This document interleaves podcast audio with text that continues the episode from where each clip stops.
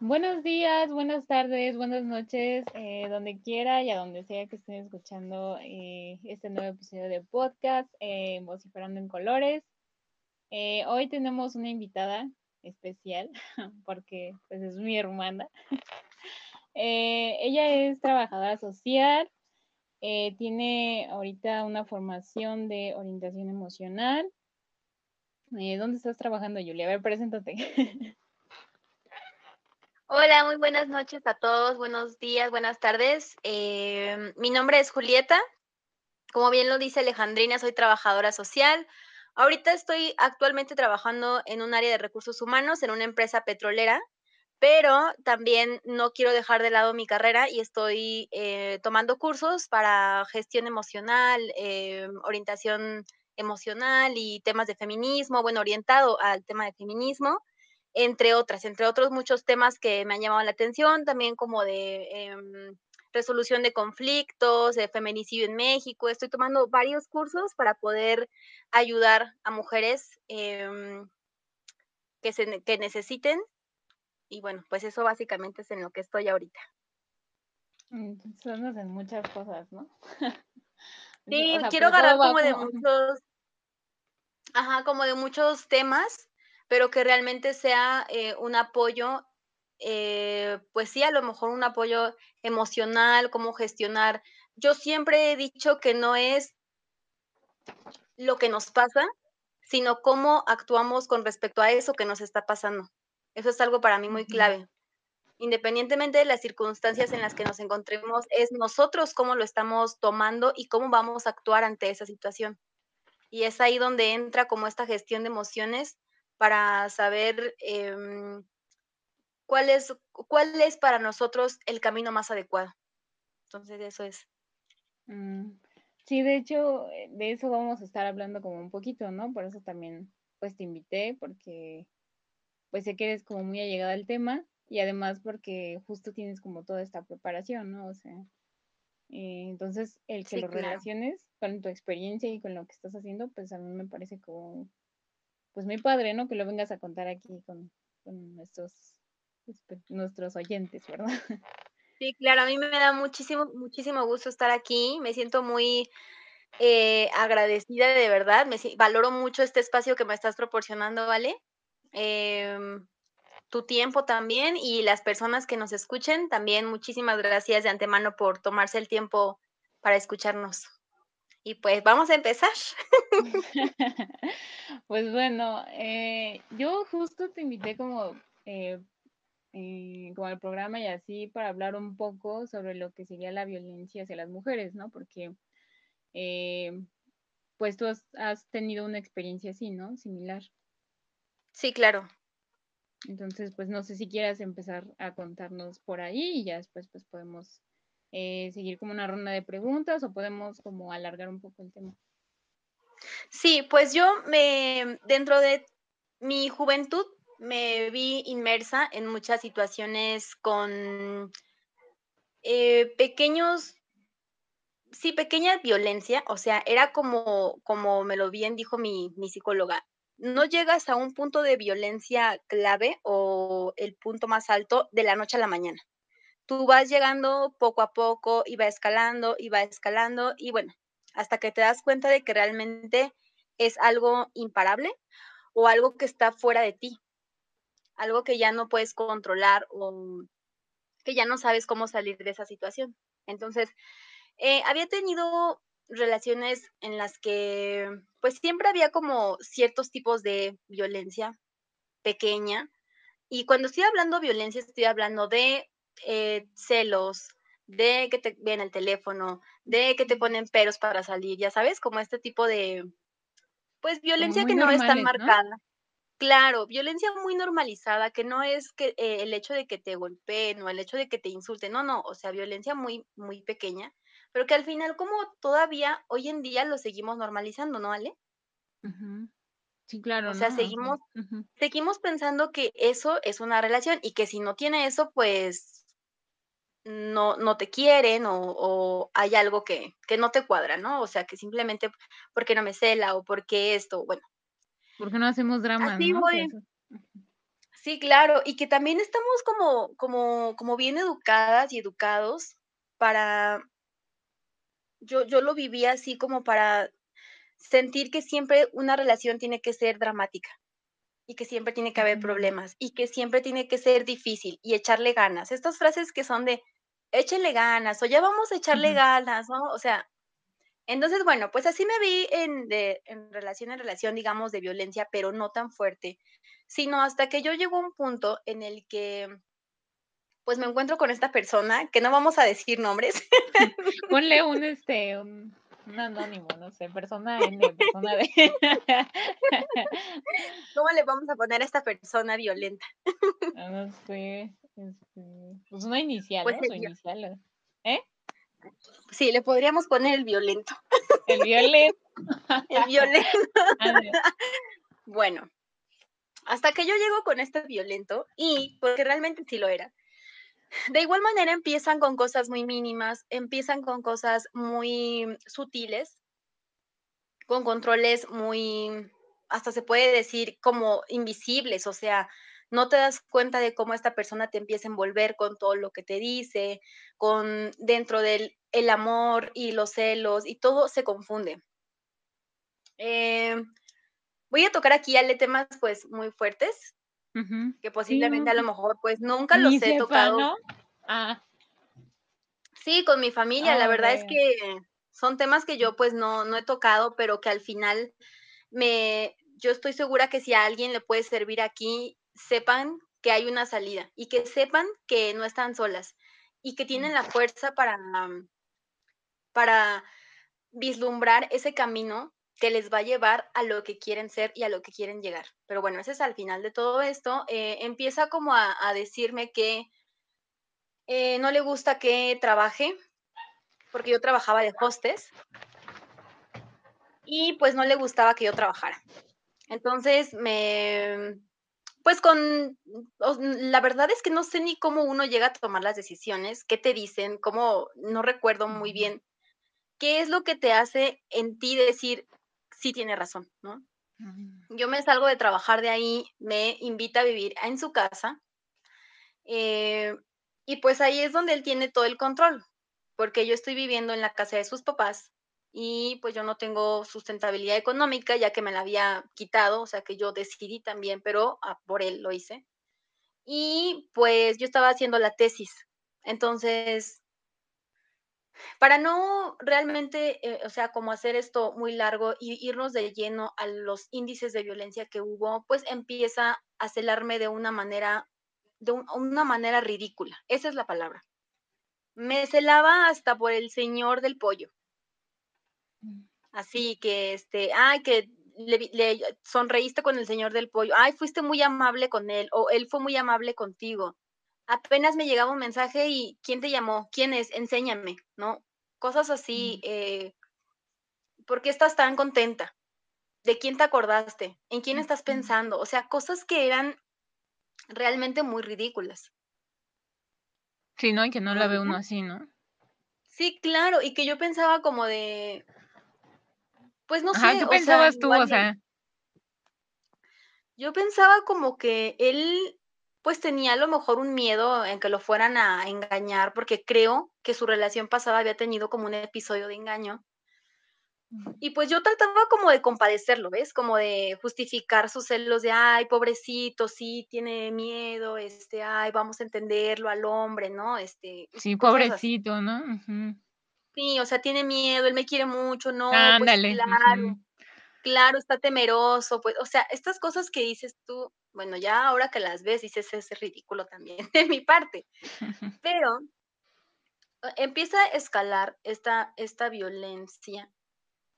Y yo me acuerdo que la primera vez que él me puso una mano encima fue cuando, pues, se molestó porque yo quería ir a ver a mis papás y él, siempre que yo me iba, él, él me aisló de todo, él me aisló de mis amigos, me aisló de mi familia, me aisló de todos.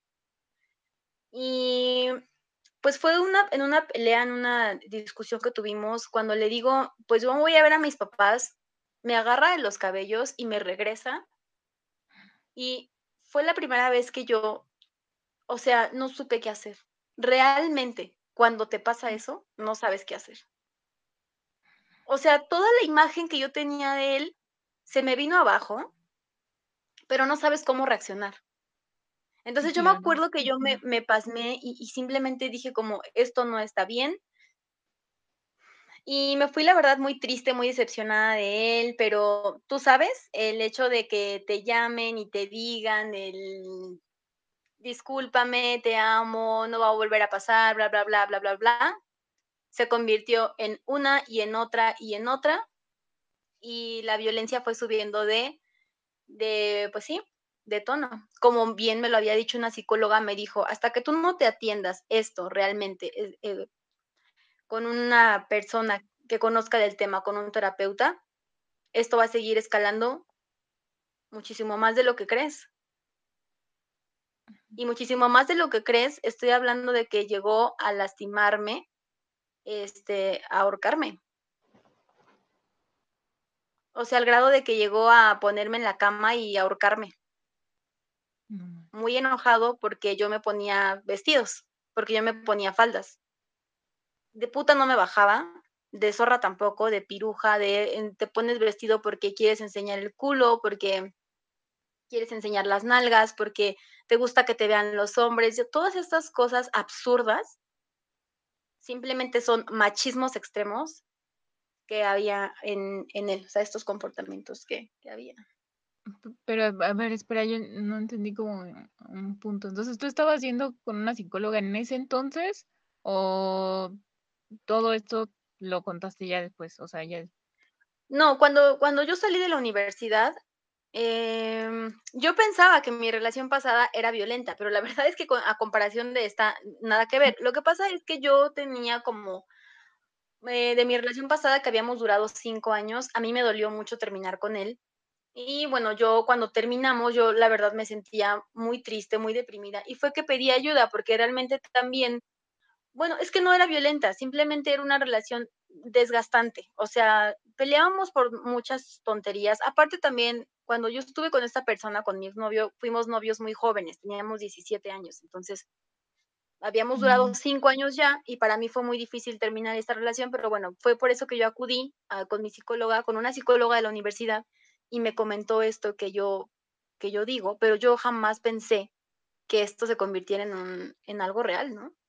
Ah. Y pues sí, o sea, dentro de, les puedo contar mil y una escenas de celos que me hacía, que me decía que no importaba las razones por las cuales yo le diera, siempre había algo más. Nunca era suficiente para él, eh, para él siempre era yo la que tenía la culpa, siempre todo era mi responsabilidad, este, todo, todo un gesto, eh, no sé, era, era algo realmente que yo ya estaba, yo bajé de peso muchísimo, bajé como 10 kilos, o sea, yo ya pesaba 45 kilos, porque te desgasta simplemente, le inviertes demasiada energía en eso, ¿no? Ahora lo veo como que mi cuerpo estaba somatizando todo lo preocupación que yo tenía, yo ya tenía miedo simplemente hasta de hablar algo que no fuera correcto para que no se enojara el hombre, ¿no? Entonces, Mm. fue así como, ajá, Entonces, la violencia, o sea, fue como gradual, ¿no? O sea, primero, como decíamos, ¿no? Está como muy normalizados los celos y demás, ya después fue como el aislamiento, ya después, como tú dices, ¿no? Eh, fue como esto de los comentarios como hacia tu cuerpo y demás, entonces, como que sí sentiste que la violencia fue como gradual, ¿no? O sea, antes era como, totalmente. sí, no, no, Totalmente, y y esto me lo me lo me lo dijo mi psicóloga actual con la que estoy ahorita. Es eso es un proceso, digamos, como que estás tú, como me dijo: "¿Tú cómo llegas a tu trabajo?". Bueno, pues te levantas, haces ciertos pasos para llegar, sales de tu casa, tomas el metro, bla, bla, bla, y hasta que llegas a ese punto. Es lo mismo cuando uno escala la violencia, es poco a poco, cosas sutiles, empiezan con palabras, con una pelea, y después de que se rompe este esta línea de respeto como de tocarse, ¿sabes? Y de insultarse es cuando las cosas van de arriba para muchísimo más arriba, ¿no? No hay un punto de retorno. En la violencia no hay un punto de retorno, a menos de que realmente los dos tomen terapia y pero yo hoy en día, en mi vida y lo que yo estoy aplicando, si me volviera a pasar, no hay punto de retorno para mí. ¿Y qué te hizo como, o sea, volviendo un poco como a la historia después, o sea, qué hiciste y cómo, o sea, cómo dijiste ya no puedo estar aquí o, ajá, o qué dijiste? ¿Cómo, Pues fueron hiciste para darte cosas, cuenta? fueron muchas cosas eh, que me hicieron darme cuenta de que, de que yo ya no era yo. No solamente el hecho de que existieran moretones en mi cuerpo todo el tiempo, porque había moretones todo el tiempo en mi cuerpo, porque me apretaba muy fuerte, porque eh, su mamá ya se había dado cuenta de esto, la señora había hablado conmigo, ella, este, en la última plática que tuvimos, me dijo, Julieta, yo he visto cómo te has apagado. Tú ya no eres la misma, tú ya no te ríes, tú ya no hablas cuando comemos, tú ya no eres tú. Mm, Cuando tú llegaste, eras una mujer llena de luz, llena de alegría, como lo que casualmente es como mi personalidad. Sí, no sé si Ale lo puede saber, pero yo siempre estoy riendo y diciendo cosas tonterías y siempre estoy, me, me gusta mucho tener esa energía, ¿no? Con mi familia y con mis amigos, pero como Como que ese yo brillo a muy tú, ¿no? Ajá, sí, y y y tonterías que siempre digo que posiblemente aquí se me salgan también, ¿no? Pero pero poco a poco fui dejando de ser yo. O sea, realmente, esto de que te dicen Mm, que un hombre violento apaga tu luz es totalmente real. Te apaga, mm, te hace te minimiza, te hace chiquita, se pierde tu esencia, lo que eres. Y entonces yo, pues, me doy empiezo a dar cuenta de que yo ya no tengo amigos, de que yo ya no tengo amigas, de que yo ya no puedo tocar el teléfono sin que se enoje. Había reglas, ¿eh? Porque yo no me podía meter el teléfono al baño. Yo no podía hablar si no estaba él presente.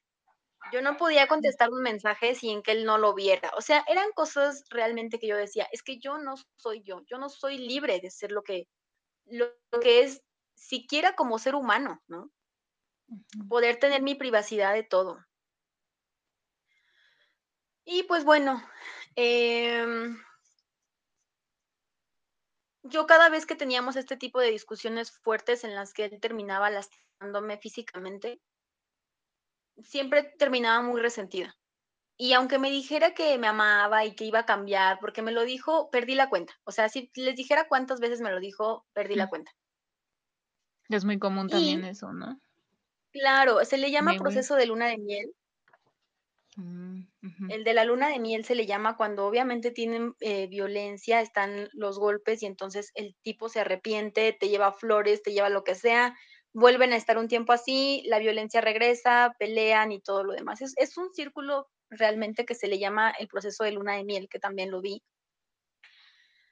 Y bueno, pues entonces, ¿cómo me doy cuenta de esto? ¿Cómo me doy cuenta de que tengo que pedir ayuda y cómo me doy cuenta de que no puedo seguir siendo quien soy con él? Porque me doy cuenta de que cuando, te digo, yo quedaba muy resentida con él, a mí me alegraba cuando le pasaban cosas malas.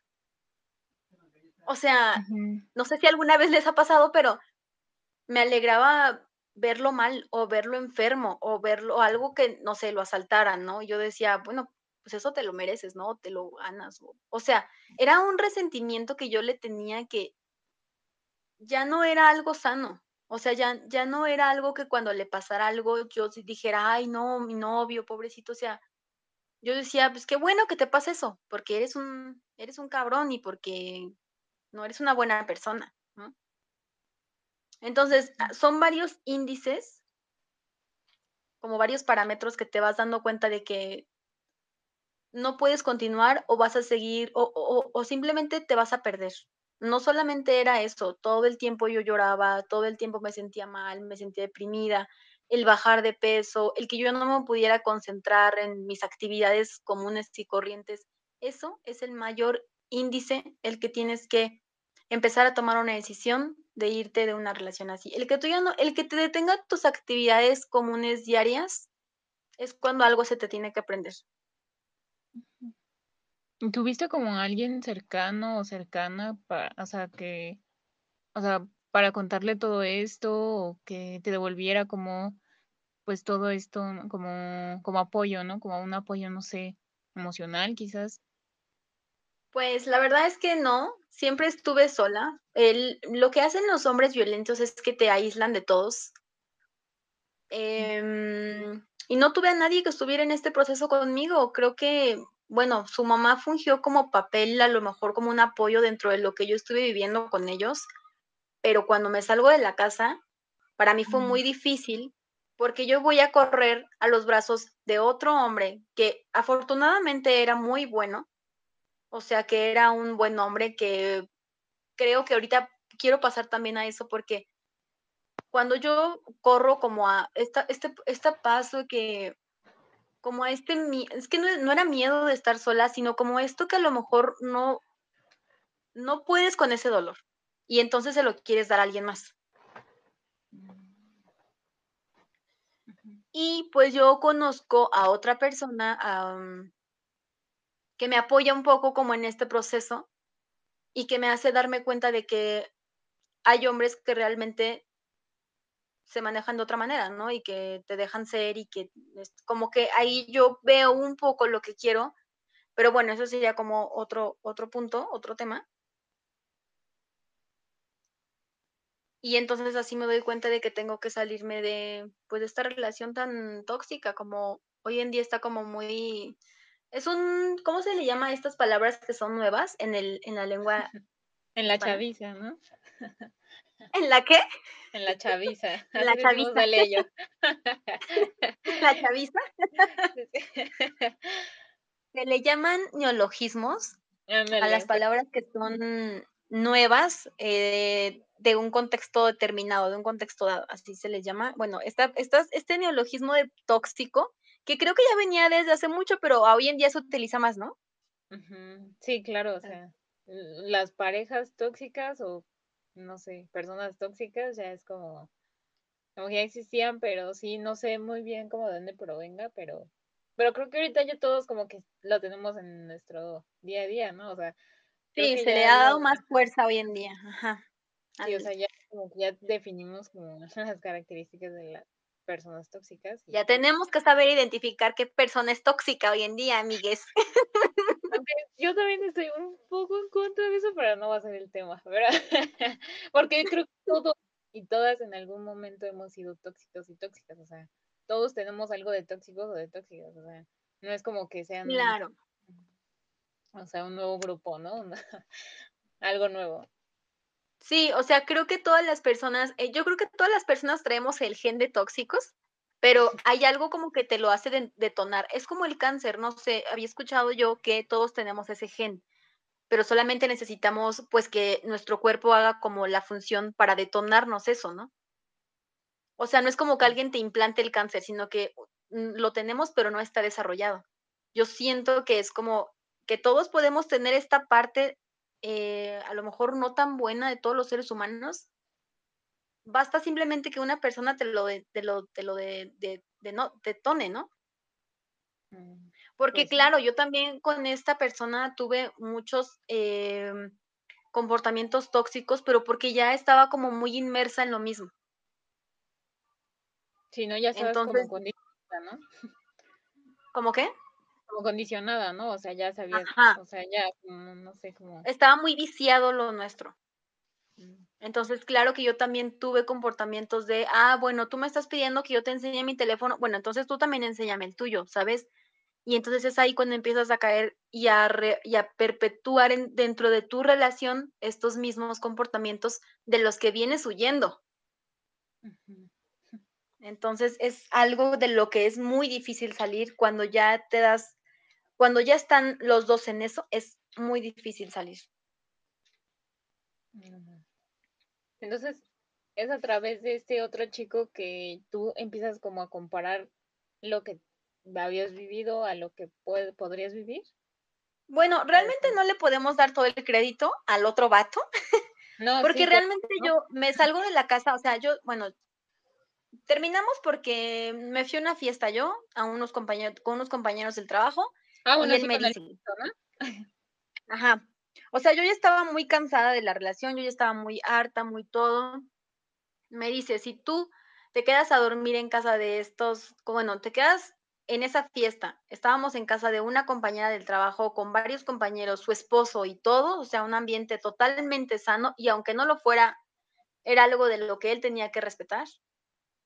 No estoy hablando de un ambiente, o sea, digamos que había alcohol y todo, pero, o sea, no era que yo no le diera un respeto como pareja, ¿no? Tampoco iba a estar ahí engañándolo, pero sí que siempre era como, estás haciendo algo mal, siempre, no había un, una justificación. Entonces me dice, si tú te quedas a dormir ahí, pues terminamos. Y pues tantas veces me lo había dicho que yo dije, pues terminamos. Y entonces le cuelgo el teléfono, al otro día llego a la casa y pues no me hablaba, siempre su violencia era dejarme de hablar, siempre era, pasé y te pegué sin querer, discúlpame, ay, ay, es que no te vi, siempre eran esas cosas, o había algo que sabía que me gustaba y lo rompía, justificando que se le había caído sin querer. Entonces siempre era estas cosas de joditivos, estos comportamientos Em, pues violentos, ¿no? pues súper violentos, que al final, o sea, era una persona, no lo sé, como una persona realmente malintencionada, ¿no? O sea, eran malintencionados sus acciones. Entonces, pues igual pasó lo mismo que siempre pasaba y creo que si llegas a un punto en el que te preguntas, a ver, ¿realmente quieres esto toda la vida? Amigues, realmente si ustedes están en una relación en la que saben que hay algún indicio de violencia, solamente háganse la simple pregunta de, quiero esto el resto de mi vida o quiero esto. ¿Cuánto tiempo más pienso tolerar este tipo de comportamientos? Y se van a dar cuenta de que la respuesta es, sí, sí puedo con eso toda la vida o simplemente no puedo. Y a eso les va a dar mucho camino para que ustedes puedan accionar. Eh, con alguien, contándole a alguien, diciéndole a alguien o apoyándose. Hoy en día hay terapias ya muy económicas, ¿no, Mona? Sí, sí, claro. Perdón, a, mi hermana le digo Mona, le decimos Mona. es, un, este, no sé, un apodo familiar. Es un apodo familiar que le decimos a, a Ale, pero creo que hoy, hoy en día ya hay terapias muy económicas. Y si no, realmente el decirle a alguien por lo que estás pasando también es un apoyo. Porque te vas a dar cuenta de cómo la otra persona te miras en sus, o sea, cómo te miras eh, en su percepción de esa persona. Sí, cuando. Ajá. No, es que sí te iba a decir, es que justo, ¿no? Creo que pienso como mucho en las chicas que, pues aún así, ¿no? Aunque las terapias sean baratas, pues, no sé, o sea, ya eh, pues de plano a lo mejor no tienen pues ingresos, aunque para nosotras sea como muy barato. Y la otra es pues, mm, no sé, pueden ser muchísimas cosas, ¿no? Y pienso también los prejuicios hacia eh, lo que es como ir al, psicólogo o a la psicóloga, ¿no? Que pues es que yo no estoy loca o que voy a ver ahí, a lo mejor de lo que te vas a encontrar ahí, este, no sé, o o el mismo miedo, ¿no? El, mismo miedo que te puede mantener eh, o que ejerce pues tu pareja, ¿no? Es decir, si vas, me, eh, me va a acusar, qué va a decir de mí y todo, ¿no? Y pues por, por eso a lo mejor también pues no las dejarían como ir a estas eh, terapias. Claro. Porque cuando yo le planteé a esta persona y le dije, oye, ya a mí me gustaría ir a terapia, él me dijo, tú no vas a terapia porque te, seguramente la pinche terapeuta te va a decir que me dejes y te mm. va a aconsejar para que me de, para que ya no estés conmigo, entonces tú no vas a ningún lado.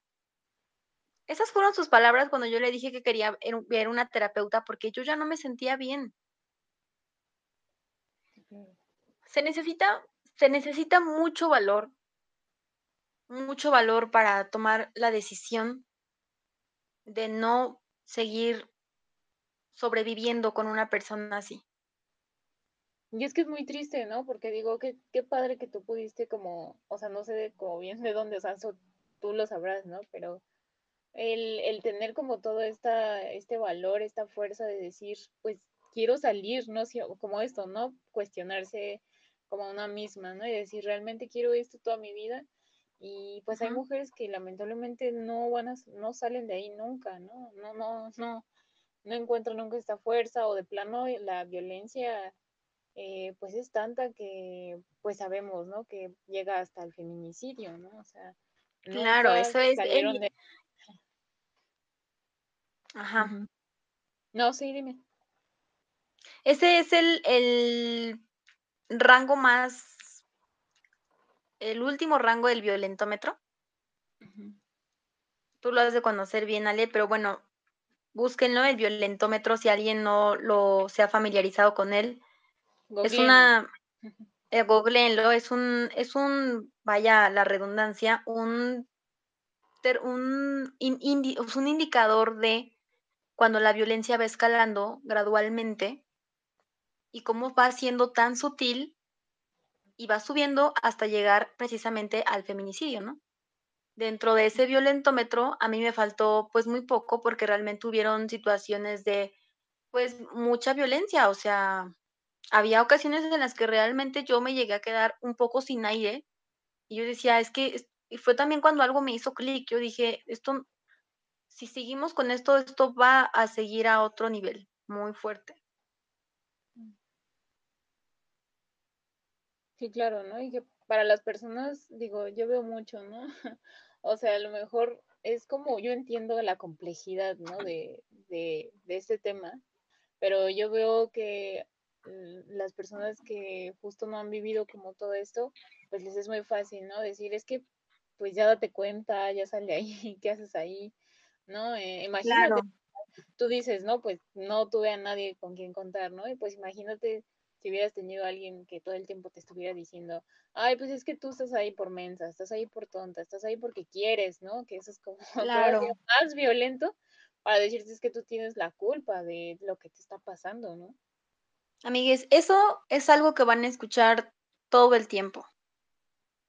Tú tienes la culpa, estás ahí porque quieres, pero amiga, date cuenta, pero realmente hacerlo no solamente se necesita de valor, se necesita de de que tú tomes como un control de ti, y no estoy hablando también de un control emocional, pero si tienes que buscarte primero, para poder salir de algo así, una independencia económica.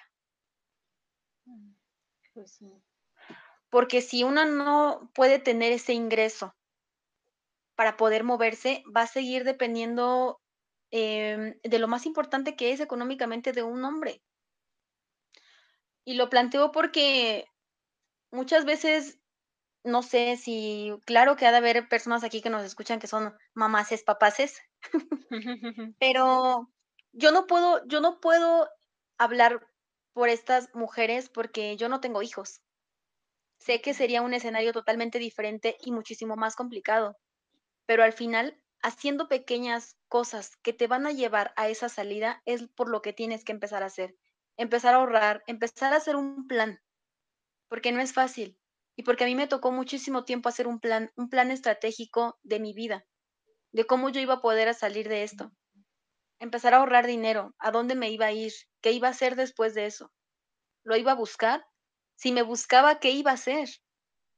Es todo un un plan que tienes que formular poco a poco, eh, porque pueden llegar muchos escenarios a tu vida. Si te busca, eh, a quién le vas a decir, con quién te vas a ir, eh, le vas a decir a dónde te vas, no le vas a decir, ¿sabes? Entonces, creo que sí requiere un tiempo también para que tú como que organices un poco lo que sientes, lo que quieres.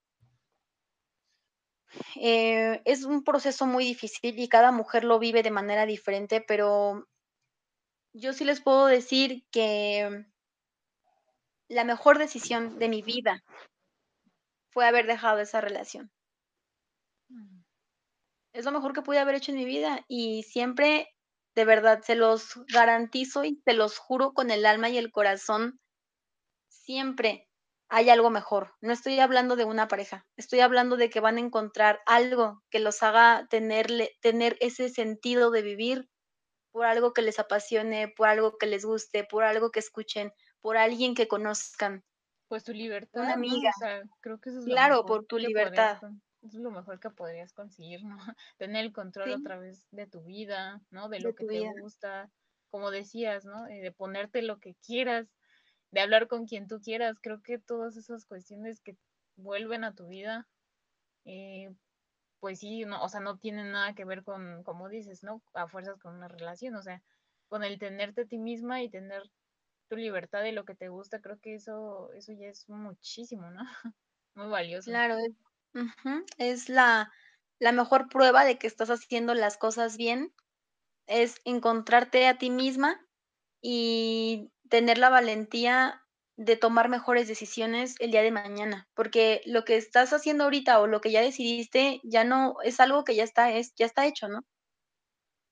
Pero lo que define realmente tu camino es qué estás haciendo o qué vas a hacer para que eso no siga eh, existiendo en tu vida, para que tú puedas tomar un camino más espiritual.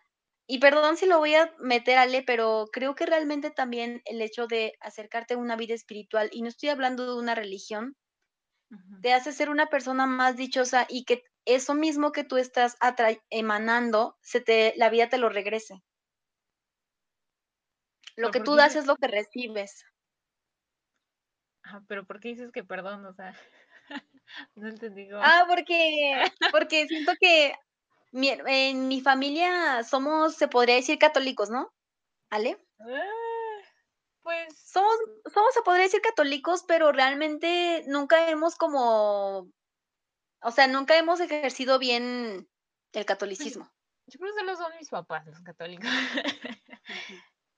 bueno, Pero no sé, creo que, ahorita, pero pues creo que nadie ha tomado una rienda religiosa más que pues mis papás, pero pero tú, o sea, ¿qué me puedes decir de eso? O sea, pero es que ahora que yo ya me vivo, ya no vivo con mis papás, yo me salí a los 23 años, ahorita ya tengo 30, acabo de cumplir 30. ¡Uhú! tener Este, 30, ser pues completa y próspera. 30 divina y en perrísima. en bichota, en bichota. Este, bueno, ahora que ya tengo 30, me he acercado a una vida más espiritual y he tenido como este tipo de cosas que podrían en aquí en el podcast pensar que son como hippies y algo así, pero que realmente te llevan a un camino que es estar en paz y eh, tranquila contigo mismo, meditar, meditar el día, tomarte un momento para escuchar tus pensamientos, para escuchar tu cuerpo, qué te está diciendo tu cuerpo. ¿Cómo estás somatizando lo que no quieres decir, lo que no quieres hablar, lo que te callas, lo que traes y no puedes des- eh, sacar de la, o sea, de alguna manera? Tu cuerpo es tan sabio que lo somatiza y de alguna manera te va a hacer parar. Entonces, pues sí, eso también es uno de los caminos que yo he encontrado para sanarme y que me ha servido de manera exponencial en mi vida, en mis relaciones de familia, con mis relaciones em, amistosas, con la gente que me estoy rodeando. Creo que estar tranquilo con uno mismo es lo mismo que tú vas a recibir. Entonces, pues, así es como yo decido, pues, terminar esto. Empezar un plan, empezar a, pensar, pues, que me estoy autodestruyendo, con- que no va a quedar nada. Si sigo ahí, no va a quedar ni un rastro de lo que era Julieta. Entonces, pues me salgo de esa casa. Para mí fue un proceso muy difícil porque yo en ese momento no tomé terapia. Me hubiera gustado mucho porque hubiera sido un proceso más eh, sanador, pero pues no. Entonces me encuentro yo con este hombre que me hace ver de cierta manera que no todas las relaciones tienen que ser así como las que había vivido hasta ahora. Y que esa fue como la más significativa, o sea, como la más fuerte, ¿no? Pero con él todo era muy, co- con él era todo tranquilo, digámoslo de cierta forma, solamente, bueno, también no continuamos la relación por detalle, o sea, diferencias de pensamiento, de ideas y de otras cosas, pero al final me quedé con lo bueno de esa relación, Sí, ¿no? claro, Que ¿no? Era, no ajá, todo, que yo, ajá, o sea, digo, sí, mm, creo que también eso es, eso también como que enriquece mucho a lo mejor tu proceso, ¿no? Eh, no, o sea, sí hubo cosas súper feísimas en la relación o de violencia, pero pues si siempre a lo mejor te quedas con eso, a lo mejor no, no dejas de ver que también quieras o no, pues te dejaron cosas buenas, ¿no? O sea, no, no demonizar totalmente a este hombre, al violento, porque pues bueno, o sea, también podemos hablar de que lo hizo él, pues actuar así y demás, que pues no es como que, o sea, también en cierta parte de esta historia él pues ha sido víctima de un montón de otras cosas que se pueden tratar desde la masculinidad, este, el machismo y demás, ¿no? Entonces. Claro, y que eh, evidentemente eso lo había aprendido en su casa, Ale, porque su papá era una persona violentísima. sí, Tenía claro. al mismísimo ejemplo y al mismísimo macho persona- personificado en su casa. Entonces, claro que él iba a recrear estos comportamientos. Él no podía darme algo que no tenía, simplemente Sí, así. sí, pues Y sí. él iba a darme lo que conocía, que era que ser violento, ofender a su mamá, bueno, eh, por parte de su papá ofendía a su mamá, la trataba peor que trapo, eh, la, todo, ¿sabes? Era, era muy grosero el señor. Entonces, pues él decía, bueno, yo conozco esto, como yo conozco esto, esto lo voy a seguir haciendo. Cabe destacar que llega una etapa en la vida de todos nosotros que debemos que debemos de cuestionar las creencias que nos han inculcado nuestros padres desde niños. Y es ahí donde tenemos que como reeducarnos o, ¿cómo se le dice, Ale? Em, deconstruirnos. Ujú, Pues sí. Hacer también una introspección, ¿no? Primero, de Claro. lo que me De han todas las creencias, exactamente.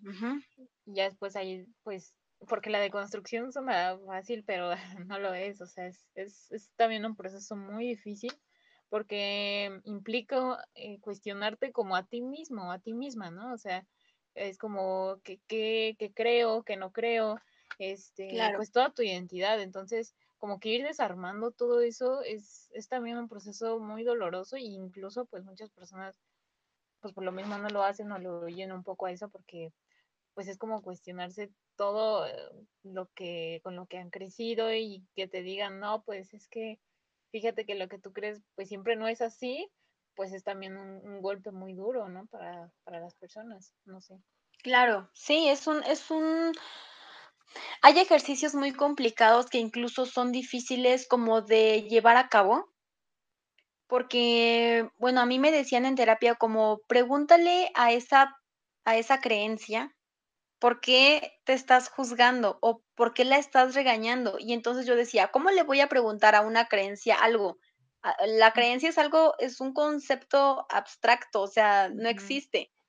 Y son procesos que, que te hacen confrontarte con tus creencias y cuestionarte y, re- y también llegar a una, como, la terapia no es, o sea, no te aconsejan, la terapia yo lo tomo como una guía y que te hacen guiar qué camino quieres tomar. ¿Qué camino es mejor para ti? Entonces, pues, bueno, si alguien tiene alguna pregunta como de que las la terapia te van a decir qué hacer y qué no hacer, la verdad es que la terapia nunca te dice: "Haz esto, haz", ¿no, Ale?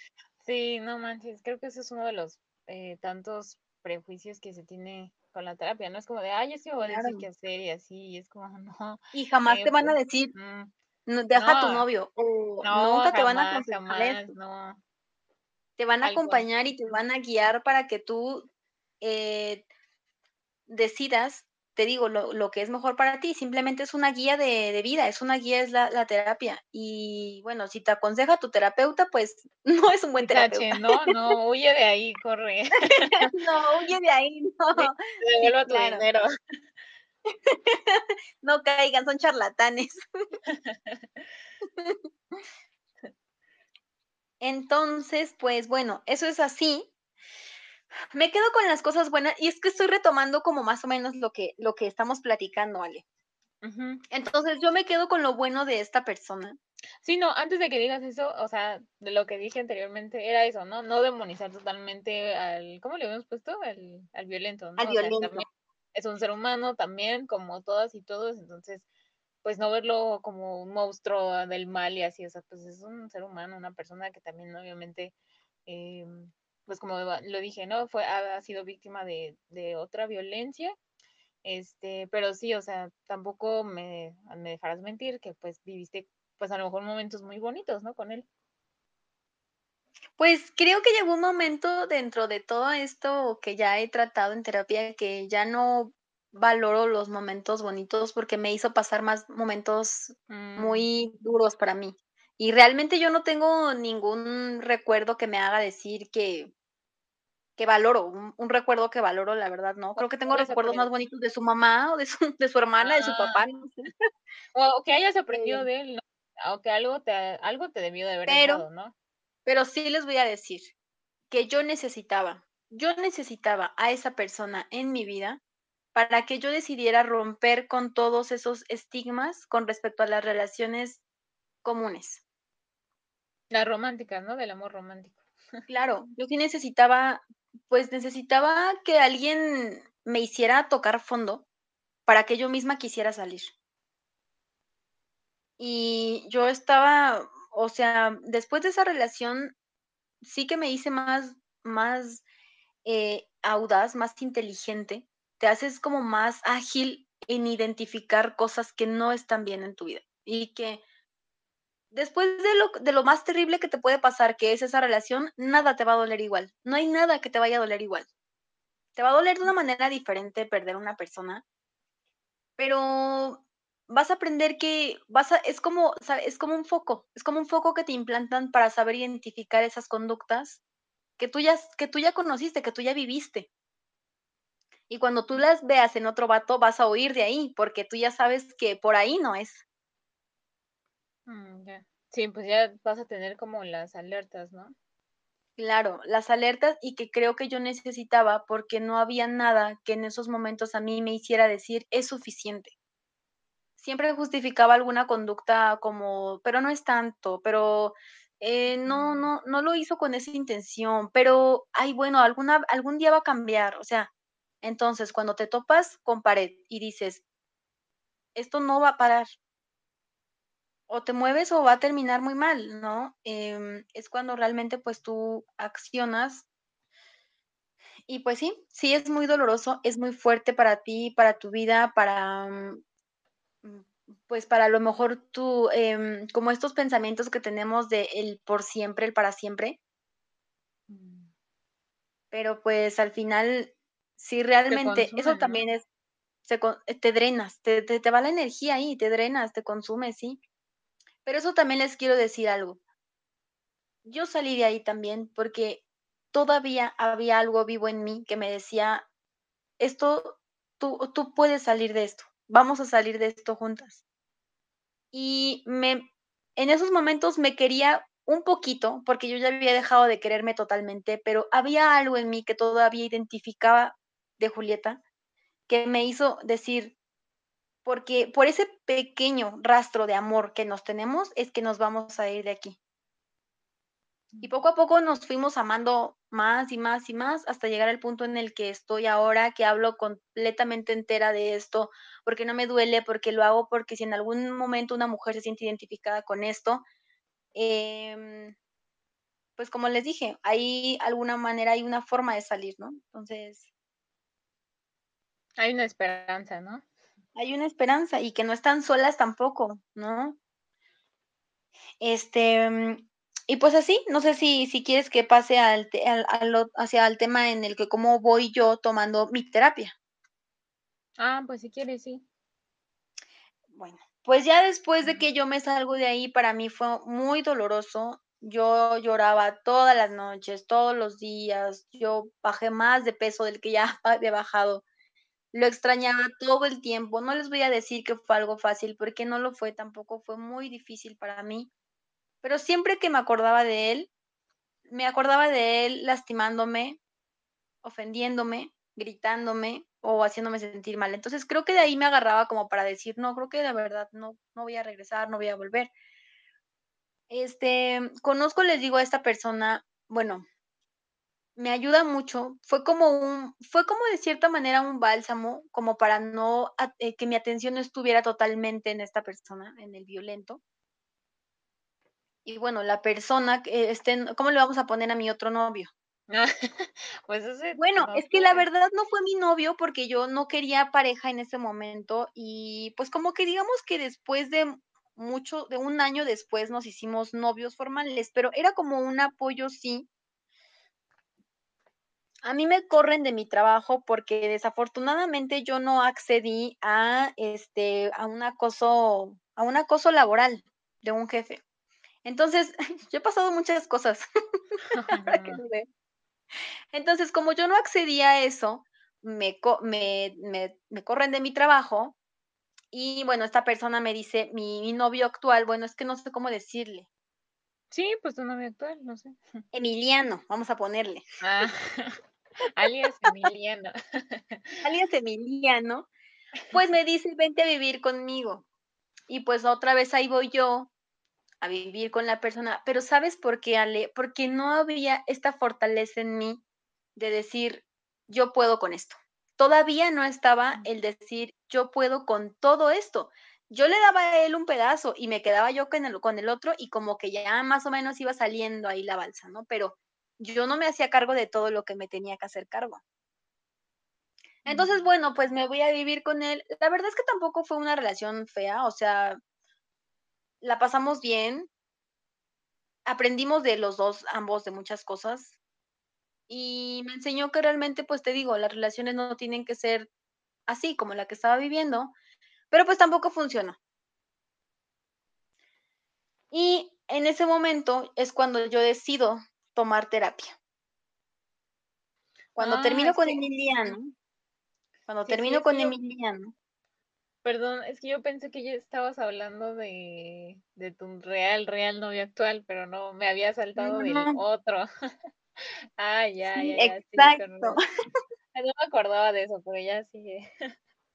Entonces, pues yo cuando termino con Emiliano, tomo, es cuando yo decido tomar terapia. Y entonces resuelvo ahí muchísimas cosas que yo no había podido resolver desde mi infancia. Desde el por qué actuaba de esa forma, desde el por qué yo era muy dependiente de los hombres, desde el por qué yo aguantaba tanto o pensaba que el, el amor lo podía todo, el amor romántico, el, el miedo a no tener a alguien. O sea, ahí resuelvo muchas cosas que hoy en día sigo poniendo en práctica. Y bueno, ya en terapia, dentro de este proceso eh, terapéutico, pues conozco a alguien, Mágicamente. conozco a un- mágicamente, amigas y amigues, conozco a... No, no, la verdad es que no fue mágicamente, la verdad no. Este chico había sido mi crush hace muchos años Ah. desde la universidad, desde la universidad, y nunca se había podido dar la oportunidad de conocernos. Entonces, bueno, pues nada, que yo le hablo solamente porque, pues porque la verdad yo ya me sentía mejor. Aún seguía en el proceso terapéutico. Bueno, en mi terapia. Y este, le hablo solamente para decirle que, pues que yo no quiero una relación y que la verdad es que solamente quiero, pues no sé, pasarla bien con alguien, ¿no? Distraerme o, em, pues no sé, o sea que yo no estoy buscando el hecho de depositar mis emociones de nuevo en alguien. Eso no era mi intención. Luego es algo así como un free, ¿no? Sí, exacto, como un free, como, como un fuck buddy, como algo así, digamos. como algo así, como algo nada, nada serio, ¿no? Y bueno, quedamos en ese acuerdo, pero la relación se fue cuando, fíjense, amigues, que ya entrando en confianza, cuando Acá dejas de nos. buscarlas, aquí entre nos, cuando uno deja de buscar las cosas llegan. Ah. Y bueno, pues que nos entendimos muy bien. Em, es la relación más sana que he tenido en mi vida. No hay drama, no hay discusiones. Y No hay si hay lágrimas. diferencias, no hay lágrimas, no hay nada. Y si hay diferencias de ideas, lo arreglamos de verdad, ñoñamente, ñoñamente como, a ver, amor, vamos a hablarlo. Ok, mira, a mí no me gusta esto. Ah, ok, bueno, puedo hacerlo mejor. ¿Sabe? Realmente es algo tan, tan fluido. No nos, no sé, no nos enrolamos en, en todo esto del amor romántico, del amor pues que es como, o sea, como un amor que te controla, que te suprime, que te sofoca, pero también porque ya entra aquí la parte espiritual que te digo, Ale. Y creo que la verdad me gustaría en algún momento, si quisieras eh, invitarme para esto, para otro podcast en cuanto a lo que las creencias que tenemos del amor, por qué no funcionan las relaciones, que yo he podido vislumbrar también dentro de todas estas cosas que yo he informado también, el hecho de la libertad ante la otra persona. Y no funcionan básicamente por eso, porque siempre estamos en la búsqueda de cambiar a la otra persona, siempre. Bueno, que eso, bueno, ya he hablado, bueno, tenemos un podcast de eso, pero también em, como que yo lo pongo mucho en, en, la cuestión del género, o sea, es a las mujeres a las que se nos hace creer como esto, ¿no? O sea, hay una, bueno, tengo, yo leo una, no sé si conozcas a Marcela Lagarde, ella dice mucho esto de que las mujeres somos seres para los otros, ¿no? O sea, en realidad nosotras pues depositamos como mucho en ellos, eh, casi toda nuestra vida pues es como para, o sea, para atenderlos a ellos, para cuidarlos a ellos, para, em, o sea, nunca nuestra vida, ni nuestro cuerpo, ni nada en realidad nos pertenece, todo como es, para ellos. Entonces, em, yo no dudo, ¿no? Que a lo mejor los hombres también como que pues lleguen a sufrir ciertas violencias en las relaciones, pero enfocándolo un poco más como con perspectiva de género, es a las mujeres a las que pues se nos ha inundado con todo esto del, del amor romántico. Desde muy chiquitas, ¿no? Obviamente. Sí, claro.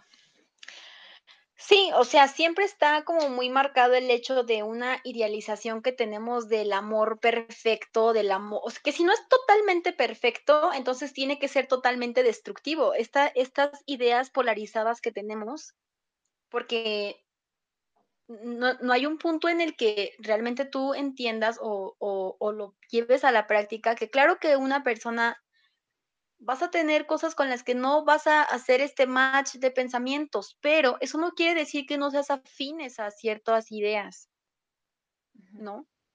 Entonces es ahí cuando tratamos de forzar el hecho de querer cambiar al otro. Si no es como yo pienso, entonces me voy a me voy a ir en la búsqueda de que piense como yo y entonces que haga lo que a mí me gusta o este no me gusta que haga este tipo de actividad o sabes y entonces se nos va ahí como la energía en querer cambiar al otro, desde no aceptar que a lo mejor una persona es fría. Y entonces tú vas a decir, bueno, si yo soy una persona muy cálida, una de dos, o lo acepto como es, o simplemente, pues, me, me, busco otra persona que sea cálida igual que yo, porque siempre va a haber esta lucha. Claro que tiene Claro. que, en las relaciones siempre hay una parte de ceder. Pero yo lo que aprendí es que a mí la vida no se me va a ir en cambiar a una persona ya. Claro. Mm, Y eso ocurre, creo que más en las mujeres, ¿no? Como te decía, de, ay, es que quiero que sea así, quiero que sea amoroso, quiero que sea cariñoso, quiero que pues sea atento Que y sea cuando, detallista, sí, sí. cuando no encontramos todas esas cosas, o, o lo ideal sería como dices, ¿no? O sea, pues no es malo como desear todo esto.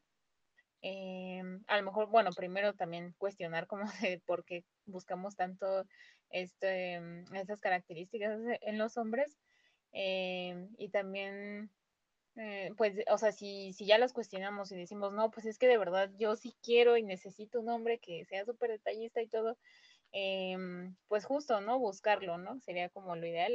bueno, no buscarlo, si llega bien, si no, pues está bien. Este, podemos ser detallistas con nosotras mismas, ¿no? O sea, o, o con amigos, ¿no? Y demás. Em, pero sí, o sea, creo que no renunciar a, a, nuestros deseos, eso también creo que es un punto muy importante, ¿no? Claro, o sea, no perderte en el otro y tampoco querer que el otro haga cosas porque a ti te gustan ciertas cosas que pues a él Uh no, -huh. simplemente no las tiene, no está en su concepción, ¿no? Entonces, bueno, creo que el camino que yo he decidido tomar es un camino primero que me haga ser libre, que me haga totalmente independiente de, de, en muchos aspectos y que hay una frase muy bonita que me gustó que dice, estoy llena de mí y como estoy llena de mí, quiero compartir esta vida contigo. No se trata de que Mm. una pareja te venga a llenar tus vacíos y te venga a restaurar lo que estás rota y te venga a, mm, enseñar lo que tú tienes que aprender. O sea, claro que van a ver que son parejas que te hacen llegar a un punto. Pero, pero sí que cuando tú ya te sientes como con esa, como con esa, com- como que ya te complementas contigo misma, es cuando puedes entregarle esto, lo puedes compartir con alguien. Porque ya no estás esperando que la otra persona te, te llene, ya no estás esperando que la otra persona te dé. Estás compartiendo con alguien, ¿no? La vida. Y eso es cuando realmente algo es, o sea, fructifera de manera natural, porque los dos están completos. Y, y al final es cuando también uno tiene como esta capacidad de ceder y decir, ok, para, ce- para ceder hay que ser muy inteligente. ¿Qué voy a ceder? ¿Qué voy a, qué voy a darte? ¿No? ¿A cambio de qué? No me voy a dejar a mí, jamás me voy a olvidar. Pero claro que si hay cosas en las que a lo mejor yo puedo ser flexible, claro que lo voy a hacer. ¿Por qué? Porque somos una pareja. Entonces, creo que no sé cuánto tengas tú de tiempo, Ale, para este podcast, para ir cerrando, no sé. Sí, no hay límite, o sea, podemos seguirnos si quieres, pero pues si ya lo quieres ir cerrando también, pues está bien.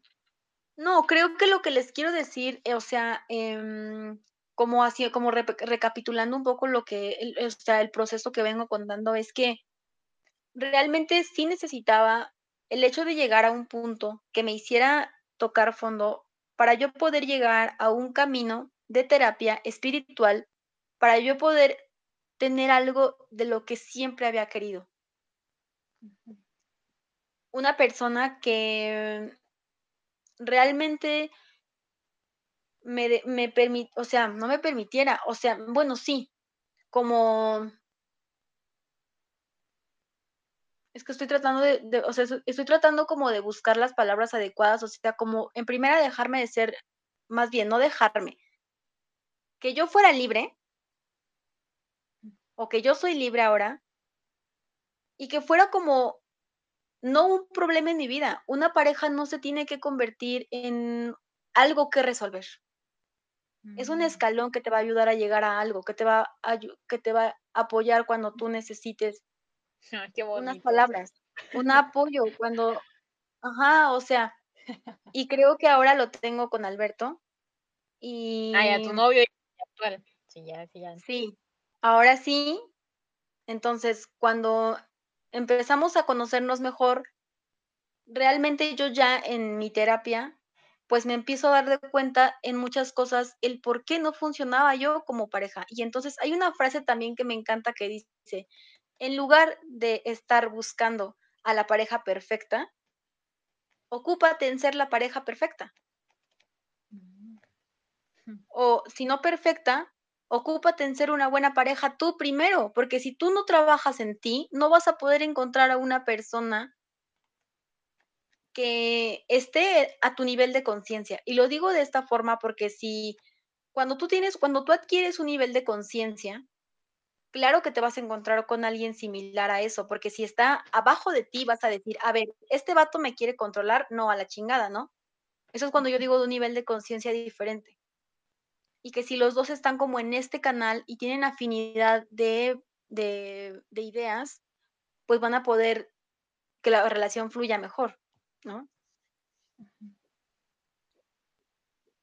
Entonces, este, pues no sé, creo que ahora me encuentro en un momento muy dichoso de mi vida, en un momento en el que me siento la persona más afortunada del mundo. Todos los días me lo digo, me siento muy agradecida con la vida, no solamente por el hombre que con el que estoy ahora, sino porque estoy muy bien en mi trabajo, estoy muy bien con mi familia, eh, estoy agradecida de dónde estoy llegando, a lo que quiero llegar, lo que quiero hacer con, con, con él, con, con Alberto, los planes que tengo para mí, porque también hay proyectos que tengo para mí. Cuando tú te das cuenta de que primero estás tú, tus Ah, claro, proyectos, sí. lo que tú quieres, tus amigos, tu vida, y que esa persona se convierte en algo más, no en tu mundo, es cuando entiendes todo. Y si no nos llega, ¿qué hacemos? ¿Nos ponemos a llorar o...? También les quiero decir que allá afuera sí hay hombres buenos, sí hay hombres que valen la pena. Es que de verdad, creo que ahora con todo esto que se ha dado de lo- del movimiento, de los movimientos que son de mujeres para mujeres, del feminismo, de el empoderar a las mujeres, de hacer Ah, a las mujeres resilientes, todo esto, hay como una, hay, hay como un, cuando te explota la tacha del feminismo, empiezas ¡Ay, no a dar! Eso sí, eso sí lo decimos y yo. Sí, o sea, cuando te explota la tacha del feminismo, te empiezas a dar cuenta de que hay muchas acciones de los hombres y les empiezas a tomar como un cierto tipo de recelo y como de, de repele, como de no, es que porque realmente hay mucho macho en México, pero Ah, también, sí. Pero también puedo decir que hay muchos hombres que valen la pena. Y que realmente quieren lo mismo que nosotras estamos buscando, que nos respeten, que nos, que, que nos dejen de acosar, que nos den puestos importantes, que nos paguen lo mismo que las mujeres, que no nos chiflen en la calle, todo lo que estamos buscando, todo lo que estamos tratando de, de empoderarnos con estos movimientos, hay hombres que también lo quieren para nosotras, ¿no? Y Pues yo me siento la más afortunada porque hoy en día, gracias a todo el proceso que yo he trabajado, porque esta persona por primera vez no me ha venido a enseñar lo, lo bien y lo mucho que me tengo que querer. Él ha sido una pieza clave solamente para yo compartir todo lo que soy y lo que es lo que quiero llegar a ser, ¿no? O sea, una mejor persona todos los días.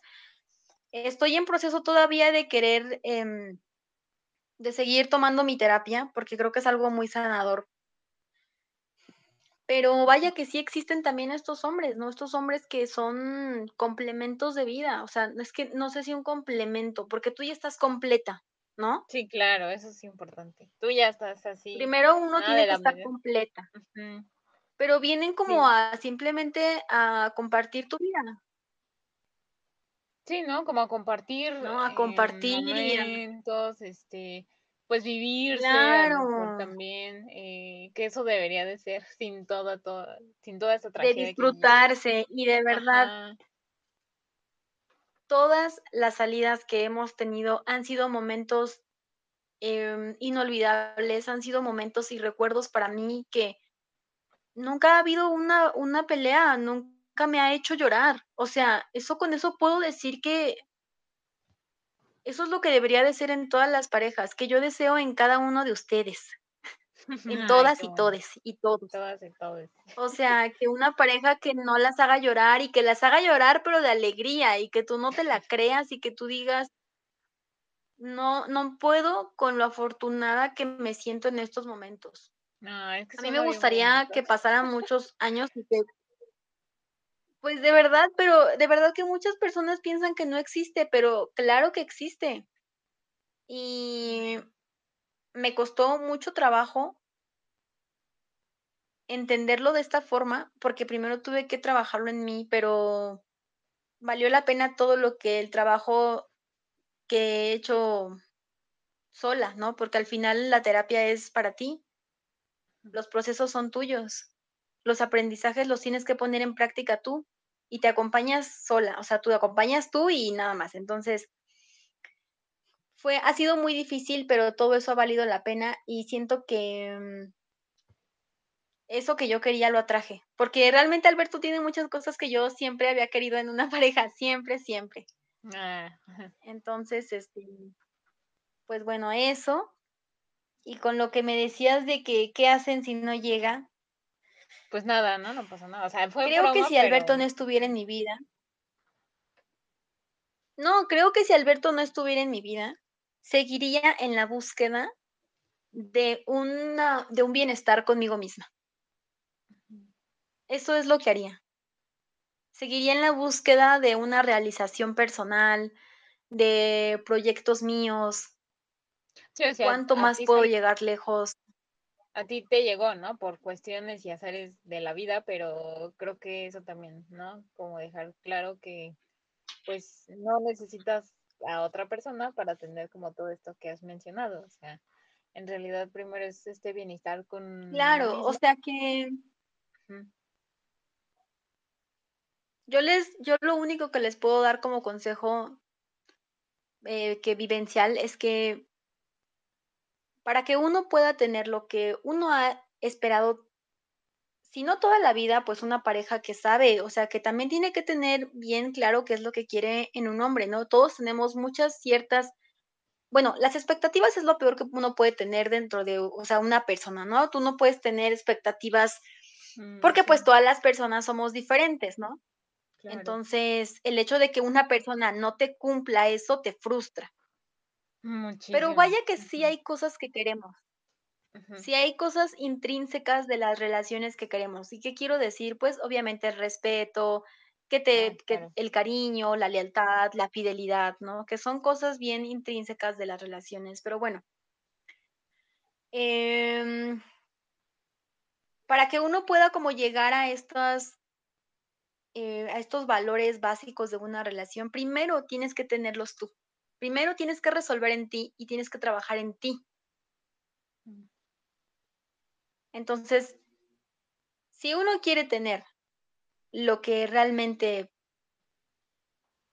lo, a lo que aspira es, primero tiene que resolverse a sí mismo y pues ya después la, la vida, no sé de verdad, es que no puedo decir qué fue aquello que me pasó, no sé si la vida, no sé si el universo, no sé si uno vibra la energía y atrae a una persona hecha a como tú te vas a entender, no lo sé, pero Pues siento que las circunstancias te van poniendo a las personas indicadas también. Aparte eso de que nos vamos a quedar solteras y así, eso no pasa. Bueno, y que si no pasara, o sea, pasa. Tampoco es malo, o sea, creo que también recalcar esto, ¿no? Eh, creo que también una forma de vivirse en un bienestar y como decíamos, ¿no? Sentirse completas es eso, que no necesitas a alguien a tu lado para, pues, disfrutar un montón de cosas, ¿no? Disfrutar tu vida, disfrutar, pues, a las otras personas que están a tu alrededor y demás, o sea, tampoco vivir como frustradas en tratar de encontrar a, a ese alguien perfecto que está ahí, pero no sabemos cuándo va a llegar, porque pues si también nos Sí, claro. quedamos en la espera, pues va a ser como otra vez regresar a esto de, eh, pues no sé, como regresar igual como a un lugar en el que siempre vamos a estar queriendo que alguien nos complete y no vamos a ver todo lo que está a nuestro alrededor, ¿no? Sí, claro.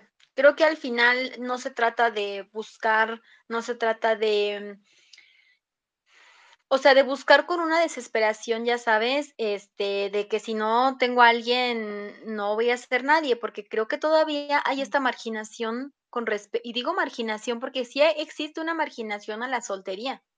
Ah, sí. a las mujeres solteras, a que si estás soltera es porque algo tienes mal, es porque tú, pues, no sé, algo vienes defectuosa, porque eres muy exigente, porque, ¿sabes? Existe esta marginación con respecto, porque están locas, o sea, siempre con Ándale. respecto a las mujeres, ¿no?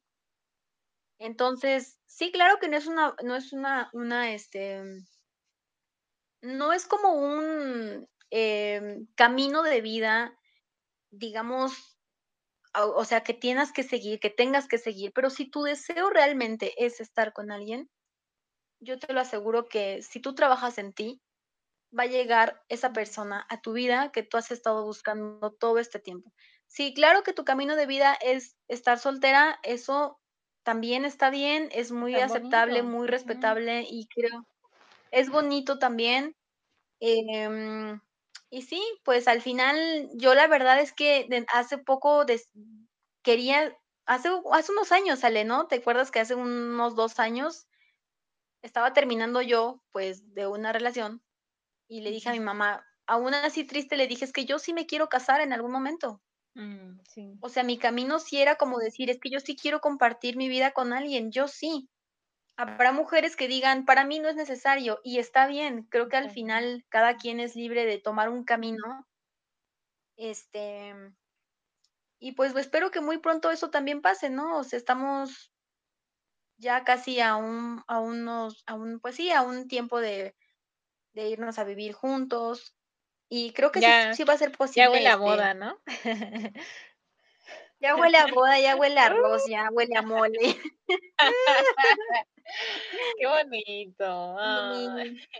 Sí, y de verdad que yo sí puedo decir que sí es como este, estos amores no idealizados, tampoco caer en la Cenicienta y el príncipe y nada de eso, pero que es un amor realmente que te hace todos los días brillar y sobresalir y, y que todo el tiempo me dice, eres la mujer más hermosa. Y claro que yo lo sé, Ah, es como de, "Ya pero es que me lo, gracias". es que me lo dice y yo me lo creo. Él me lo dice todo el tiempo y pues yo me lo creo y pues nada, o sea que Lo soy, realmente... ¿no? Así tronando los dedos, ¿no? Soy. Así tronando los dedos. Pues claro, lo Y pues soy. lo soy. Este, y pues sí, o sea, ¿qué les digo, amigues? Todo lo que uno realmente, de verdad que esto va a sonar súper trillado, pero todo lo que desea uno, las, las posibilidades son infinitas, Ale. Y todo lo que Mm. uno desee es algo que se puede lograr cuando uno empieza a hacer pequeñas cositas. Así como también llegué a ese punto en el que era una violencia muy fuerte y llegué poco a poco para llegar a algo positivo que tú quieras, también es poco a poco. No desesperen, amigues, no desesperen. Eh, sean muy listos y listas y sepan las señales de alarma, busquen, infórmense. Una mujer, una mujer informada es una mujer empoderada.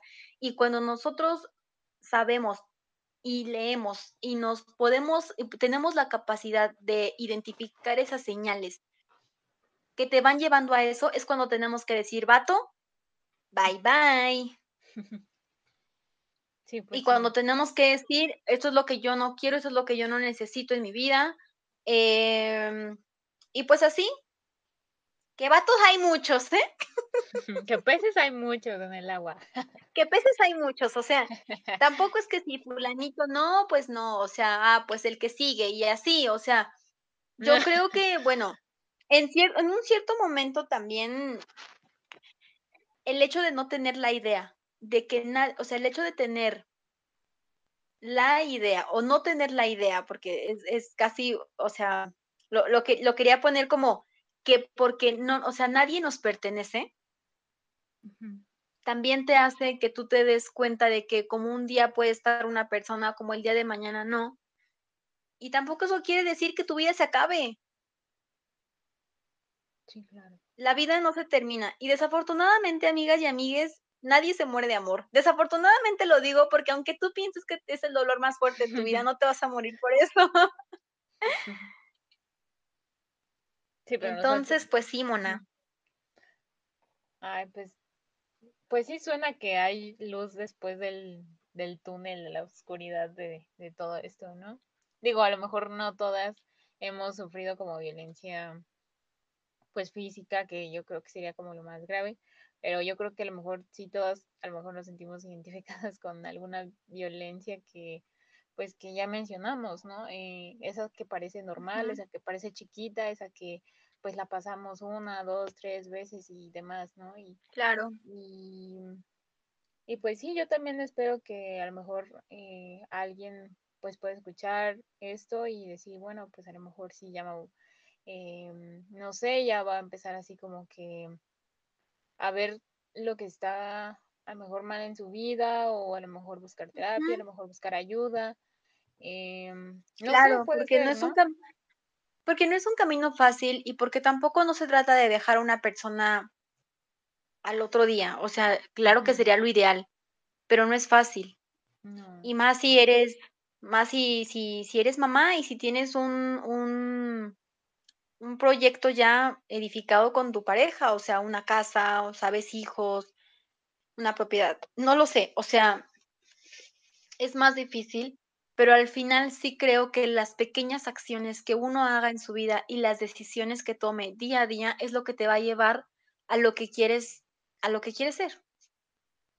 Sé que puede sonar imposible en algunos casos, que es que ya tengo 5 hijos y es que, ¿sabes? No tengo trabajo y es que ya llevo mucho tiempo sin trabajar, pero creo que también hay, como lo vuelvo a decir, las posibilidades son infinitas y el hecho de el hecho de, no sé, o sea, buscar de cierta manera algún apoyo con alguna amiga, el simple hecho de que tú le cuentes lo que estás pasando te va a dar a ti una una una fuerza, una pequeña fuerza del que tú estás haciendo como un reconocimiento de que estás algo no está bien, estás identificando que algo no está bien.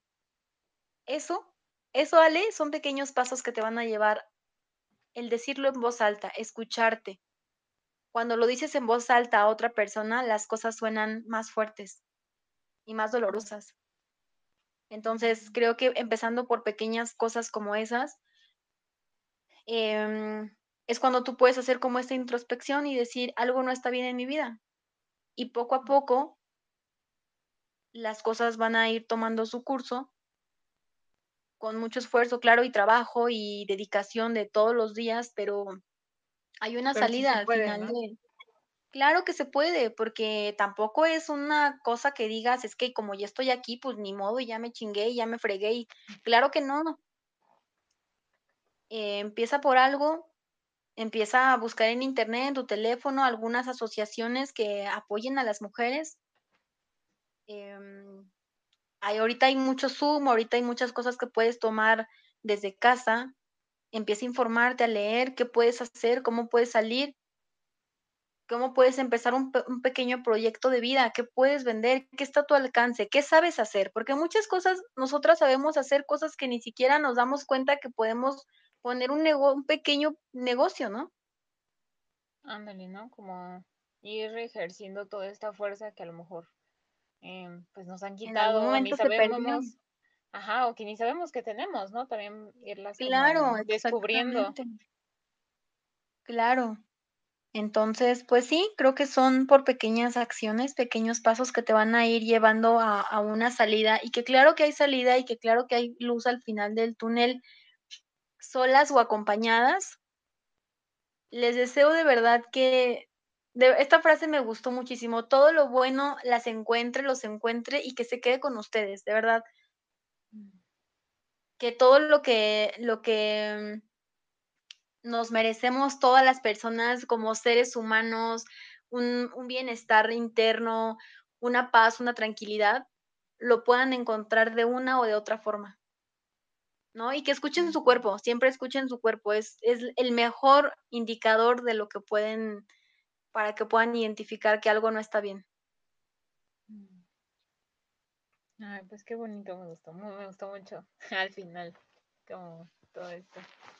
Em, sí, porque no, o sea, como que sí te da como esperanzas de encontrar algo mejor, ¿no? Que, que estamos acostumbradas o que pensamos eh, que nunca lo vamos a encontrar y demás, entonces pues Ujú. sí suena muy alentador y pues ojalá sí le llegue a ayudar a alguien más o pues no sé, a lo mejor también recordarnos, ¿no? También toda esta, esta fuerza, ¿no? Eso también pues estaría Ajá, como bonito. como reafirmar realmente, este, mm,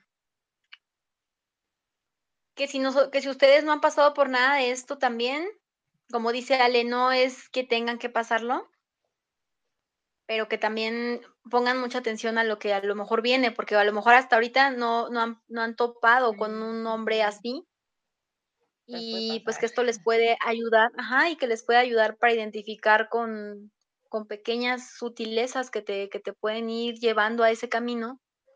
Y, pues sí, si en algún momento alguien necesita, le puedo dejar mi Instagram. Y bueno, les digo, Ah, yo estoy como en sí, justo estoy como en esta formación Estoy como en esta formación de poder también ayudar a otras mujeres, porque es algo que yo viví y porque a mí no me gustaría que se siguiera perpetuando este tipo de comportamientos en los noviazgos, que claro que nos falta mucho por hacer, es un trabajo que nos va a tomar años y que pero el hecho de poder empezar con esto también es un una pequeña acción para uno para uno mismo, Ale, estos espacios que nos tomamos para decir, este tema me interesa y que algo te pueda dejar, también es un pequeño paso que te va a llevar al camino que tú quieres llegar, ¿no? Entonces, este, estoy en este pequeño proyecto.